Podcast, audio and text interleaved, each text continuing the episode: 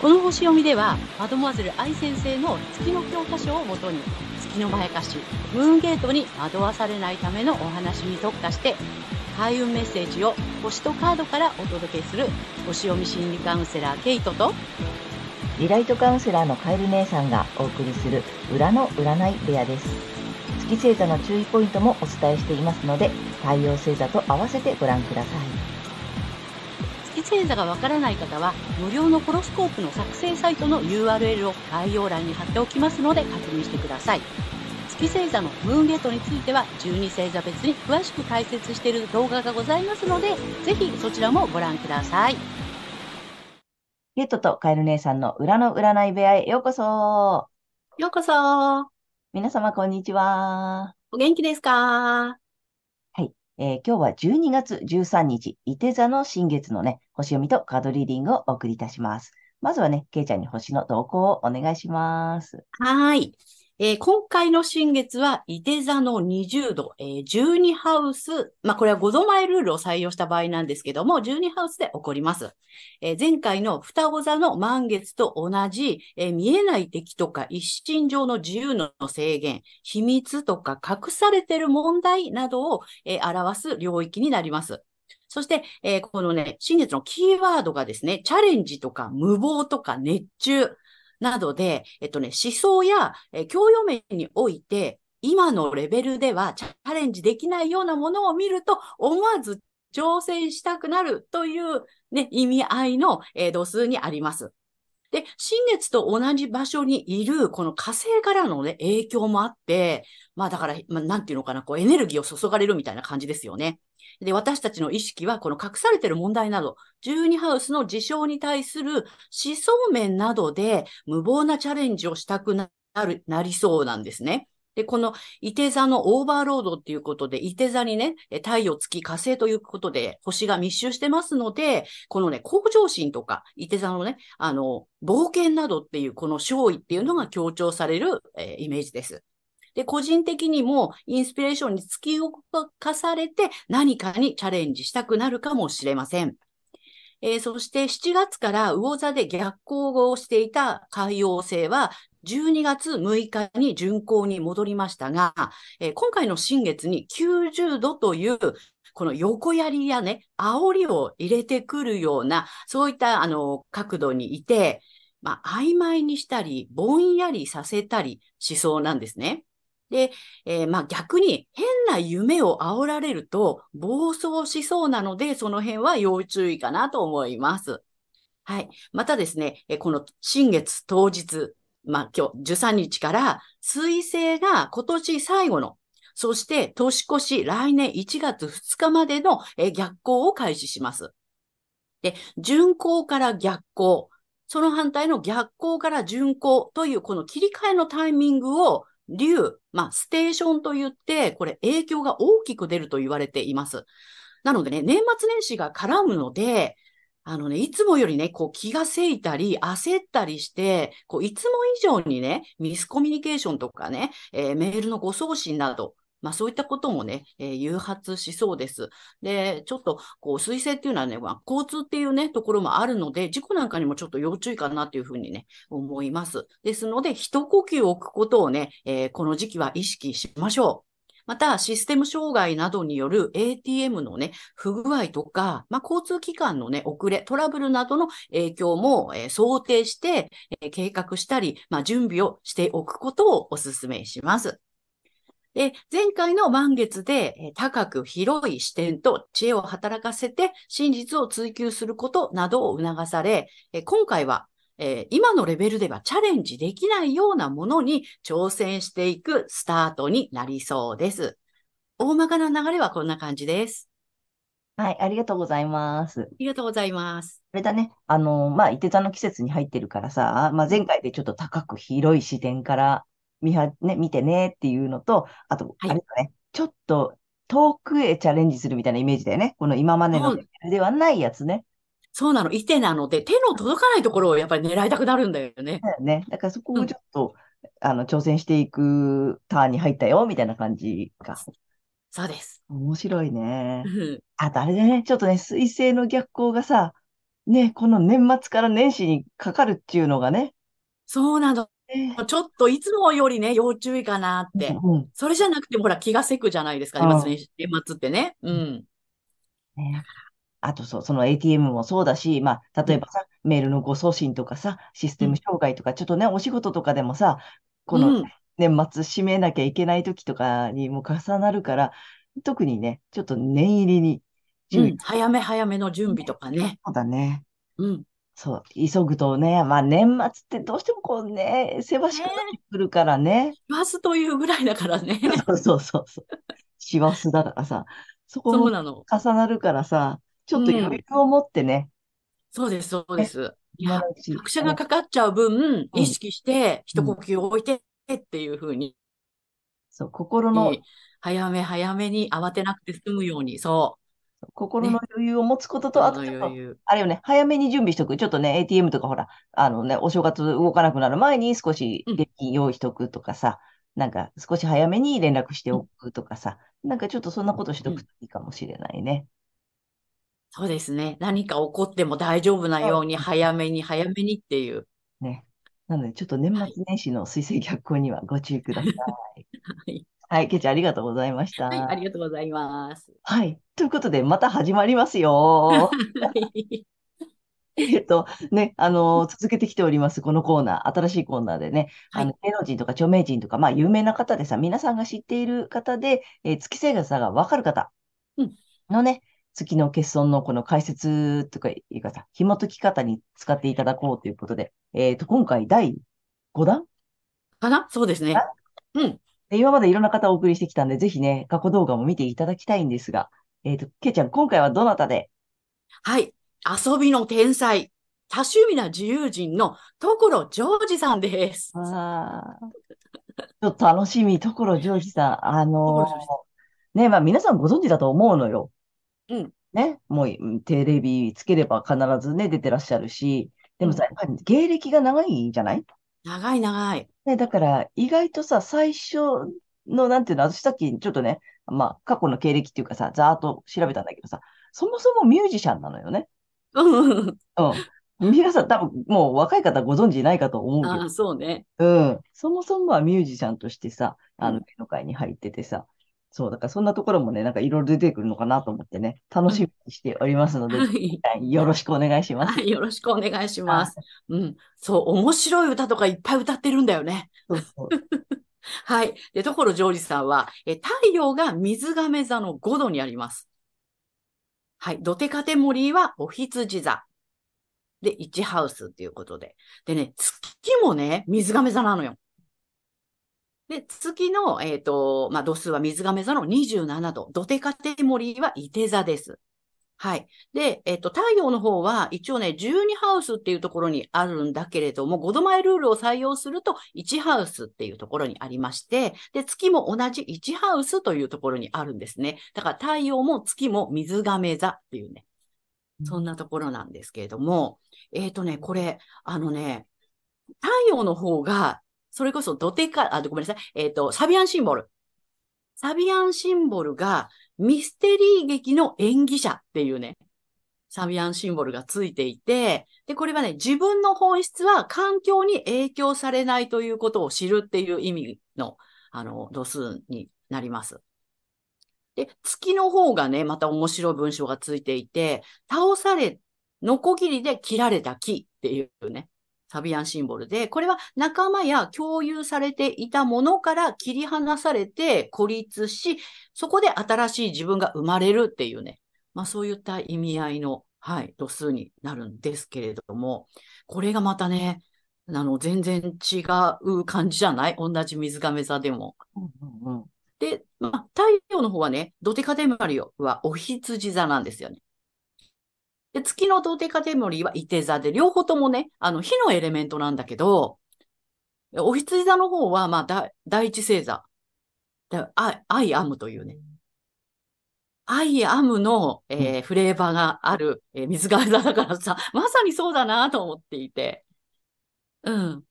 で、これ月の方は、まあ、射手なので、まあ、社会的な人格が、とかね、うんなんかちょっとこう、ここに佇むみたいな、それこそ、あの、中身は共有されていたものから切り離されて孤立して、新しい自分が生まれていくっていう、まさに孤高のイメージが月の方にはあるんだけれども、でも、所さん見るとそういう感じはないじゃない？そうだね。そう、みんなと仲良くやってるし、うん。みんなとワイワイね、本当に楽しく、遊びの天才だなっていうふうにね、うん。うん、思うんだけど、これは月にとらわれていない、うんえーまあ、成功例というか、うん、月とね、太陽が同じ方の、まあ、成功例なのかなっていうことでね、今回ご紹介させていただきました。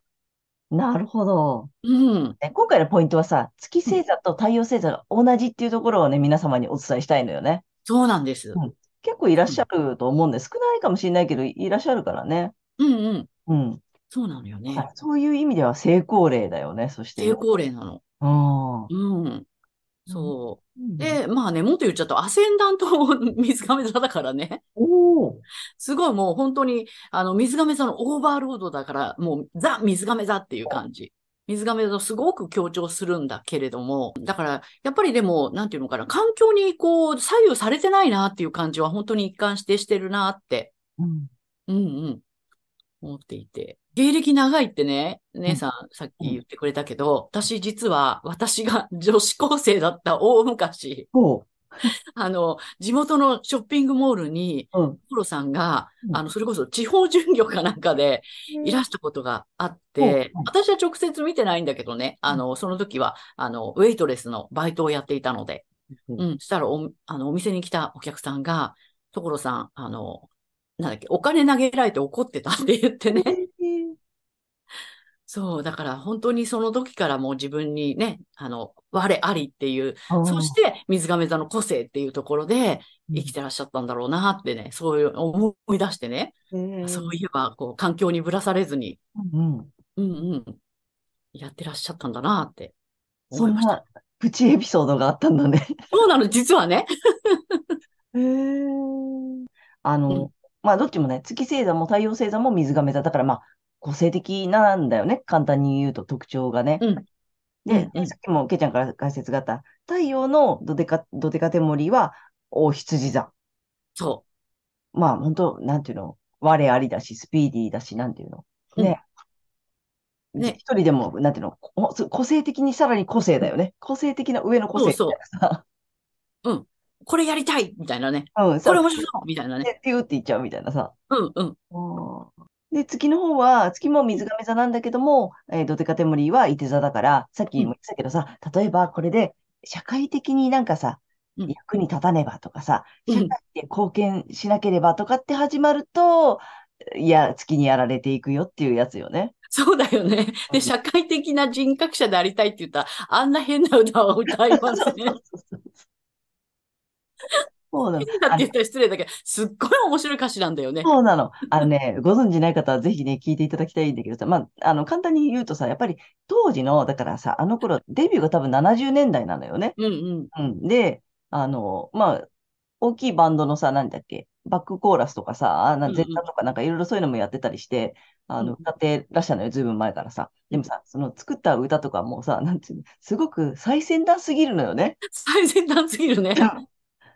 え今だったら多分すごくみんなそういうのもあるから受けるけど、当時からしたら、うん。っていうのちょっとさ、ひねくったとかさ、ひにくったというかさ、すごくさ、こう、あ、頭がいいからね、とにかく。そうそうそう。本当天才的だよね。本当正気のサタデーナイトだよ。そうそうそうそうそう当時からしたらあまりにちょっと最先端すぎて、なんかそう、みんなついてこなかったみたいなさ。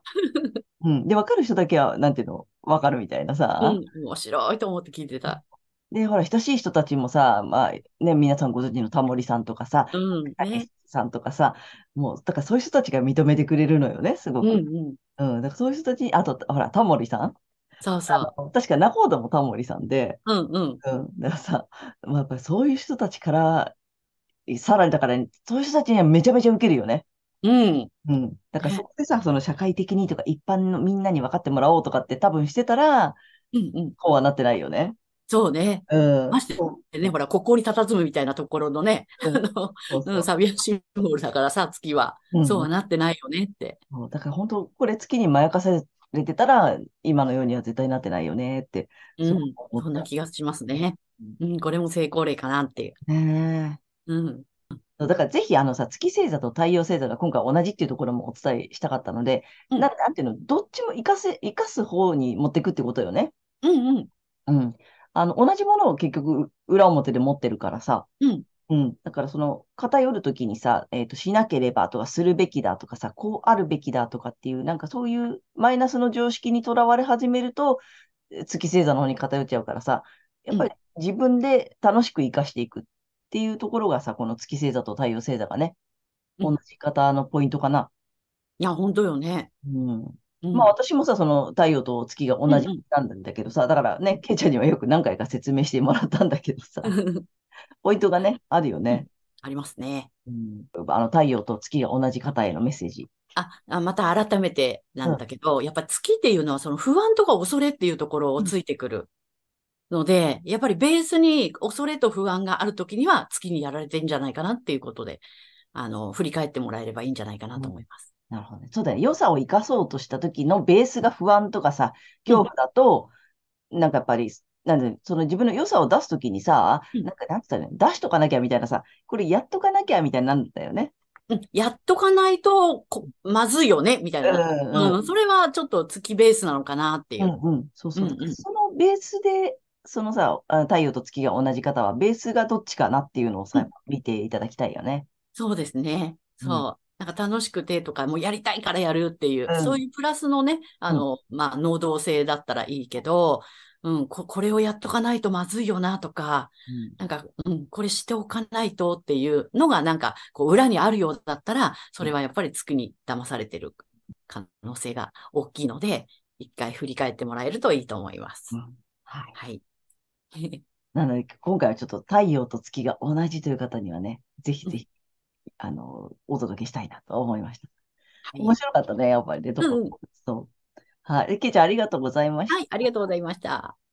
はい。では、この後引き続き12星座いきたいと思います。はい。では、今回の新月が蟹座さんにとってどんな新月なのかっていうことでお伝えしていきたいと思います。えー、蟹座さんが今のレベルではチャレンジできないようなものに挑戦、えースタートを切りたくなるようなエリアは、えー勤労、技能、奉仕、健康管理などをキーワードとする働き方と健康の領域です。えー能力以上の高い目標を掲げてチャレンジしていく。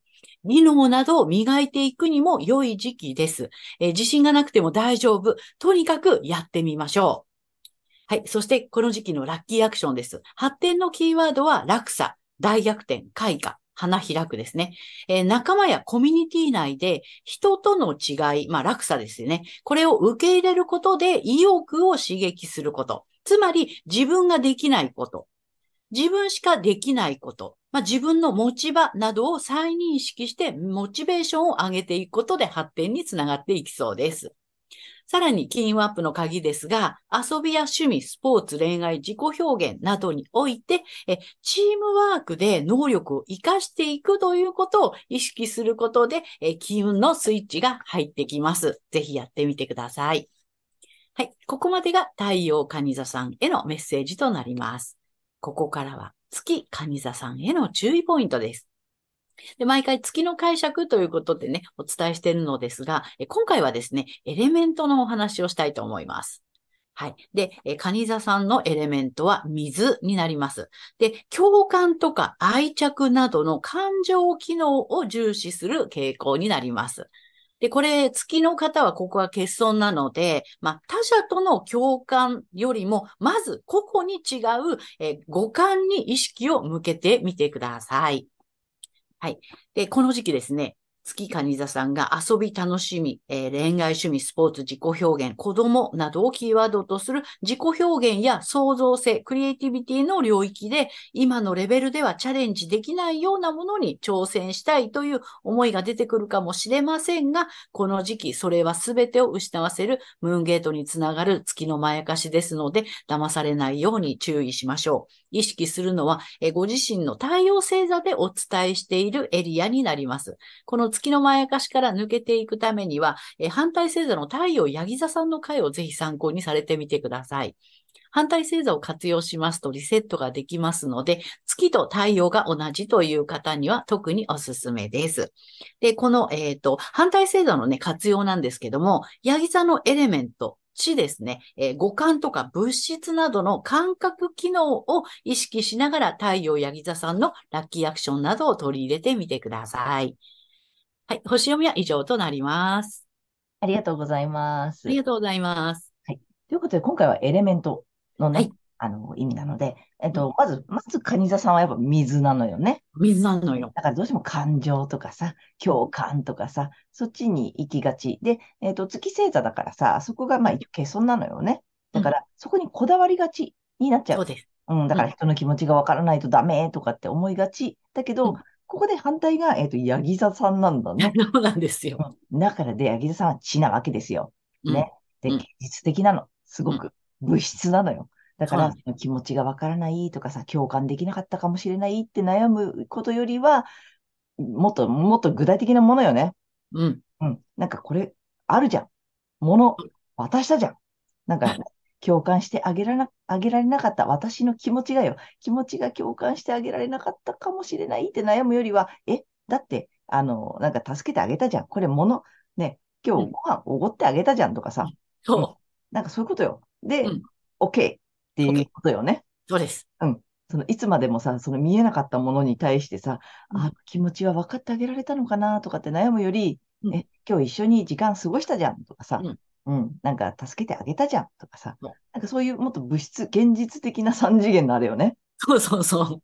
で、えっと、なんていうの、対応してあげれば、それでいいって思えるようになれ、なると楽よねって話よね。そうです。うん、ここはすごい分かりやすいと思うのよね。うん。うん。ねなので、ぜそういう意味で反対星座の良さを使って、こう、リセットしてほしいんだよね。そうなの。なので、ぜひこの地星座さんをね、うんあいつも思い出していただけるといいかなと思います。はい。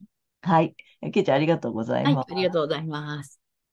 ということで、えーここからはカエル姉さんの、えーカードリーディングならぬカードカウンセリングに行きたいと思います。お願いします。はい。で、えっと、カニ座さん、タロット2枚いきます。よいしょ。ダダン。おどっちもね、逆位置なんだけどね。まあまあ面白い。で、えっと、うん1枚目こっちです。はい。えっとね、カップの5の逆位置。うん。で、補足とアドバイスということで、ソードの2です。はい。だから面白くてね、まあうん1枚目からいくとさ、えっと、カップの5の逆位置なので、うんまあね、ちょっと新しい局面に行くよって感じ。おー。なんかちょっと新しく切り替わるかもしれないし、新しいスタートっていうかさ、うん。うん。なんかね、ちょっと動き出すし、まあなんか洞察力が冴えるとかさ、うんうん。いい意味なのよね。すごく。うん。でまあ逆に言うとな、まあ残されたから、なんていうの、終わったからこそ次行けるみたいなのもあるし、うん。うん。なんだろう。う失ったからこそ得られるものもあるとかさ、なんか意味もあるんだけれどもさ、まあどちらにしてもちょっと新しい局面に動き出してるよ、みたいな、そんなイメージ。うん。なのね。で、あの、補足が面白くてさ、えっと、これがさ、ソードの2なんの逆位置なんだよね。うん。うん。でね、ちょっとこれね、行き詰まっちゃってますよとか、選べませんよとか、なんかちょっとそんな意味もあるのよ。だからさ、まあこれ合わせるとどういうことなのかなって思ったんだけど、うんあのね、ちょっと、えっとね、これ何つったらいいのかな。うん。うーんとね、見て見ぬふりしたものをもう一回見直してみたいな。ああ。うんうん。なんか進むからいいんだけど、局面変わっていくんだけど、うんなんかちょっと、それこそさ、ちょっと似た意味もあるじゃない？その、失ったからこそ進むっていうのがあるけど、その中にね、きっと見直さなきゃいけないものがあるよ。あと、なんていうの、ちょっと向き合っとかなきゃいけないものがあるかもしれない。うん。なんかそれを知っとくとす、すんなり多分す進む？次になる。ほどね。うんうん。うんすごい、だからすんなり面白いメッセージだなと思ってう。ん。うん。なんかね、その見つめ直しておくこと。うんまあちょっとさ、振り返っておくこと。うん。うん。あとちょっと自分自身に向き合ってみるとかさ、なんかそういうね、ちょっと、まあなんつったら取りこぼしじゃないけどさ、うん。そんなの拾っとくといいですよっていう。なるほどね。うん。なんかだから、いいよね。ちょっうんとスタート切る前に、ぜひちょっと意識していただけたらな、うん思いました。なかなかいいよね。ね。と思います。はい。で、そんなカニ座さん、3枚目、えっ、と、リアルに行きます。竜神様のカードね。お、来たよ、早い。はい。きます。ダダン。お、おいいよ。あのね、昇る竜と書いて昇竜さんです。あ、いいじゃん。登りるだ。でさ、一気にステージアップだって。素晴らしうんい。だからさ、やっぱり局面変わるんだね、ちょっとうねん、。すごいね。で、ステージアップするところなので、うん。うん。だからやっぱりこ、これは必要よ。そうだね。うん。なんかまあ、反省するわけ、そこまで必要ないけれども、うんやっぱりさ、取りこぼしたものとかさ、見直しておくこと、自分にとってね、うん、大事なことだからさ、うんうん、ちょっとそこはね、意識していただくといいかなと思いました。なかなかいいスタート切れそうだと思そいうます。だね。うん。はいということで、えーカエル姉さんのカードカウンセリング以上となります。ありがとうございました。はい。ということで、今回は12月13日、伊手座の新月から12月26日までの、えー星読みとカードリーディングをお送りいたしました。えー皆さんご自身の太陽星座の回をご覧いただいていると思うのですが、ぜひ月星座も調べていただいて、その注意ポイントもご覧になってみてください。また、月のまやかしから抜けるために反対星座も参考にしてみてください。ということで、えー次回の放送は？はい。えー12月27日、蟹座の満月となります。はい。また皆様、チャンネル登録やグッドボタンなどいつもありがとうございます。励みになっておりますので、これからもよろしくお願いいたします。ありがとうございます。えー私たち二人の個人鑑定の詳細やブログ、えー公式 LINE などの URL は概要欄に載せてありますので、そちらの方もぜひよろしくお願いいたします。はい。ということで、えー皆様素敵な2週間をお過ごしください。またねーありがとうございました。はい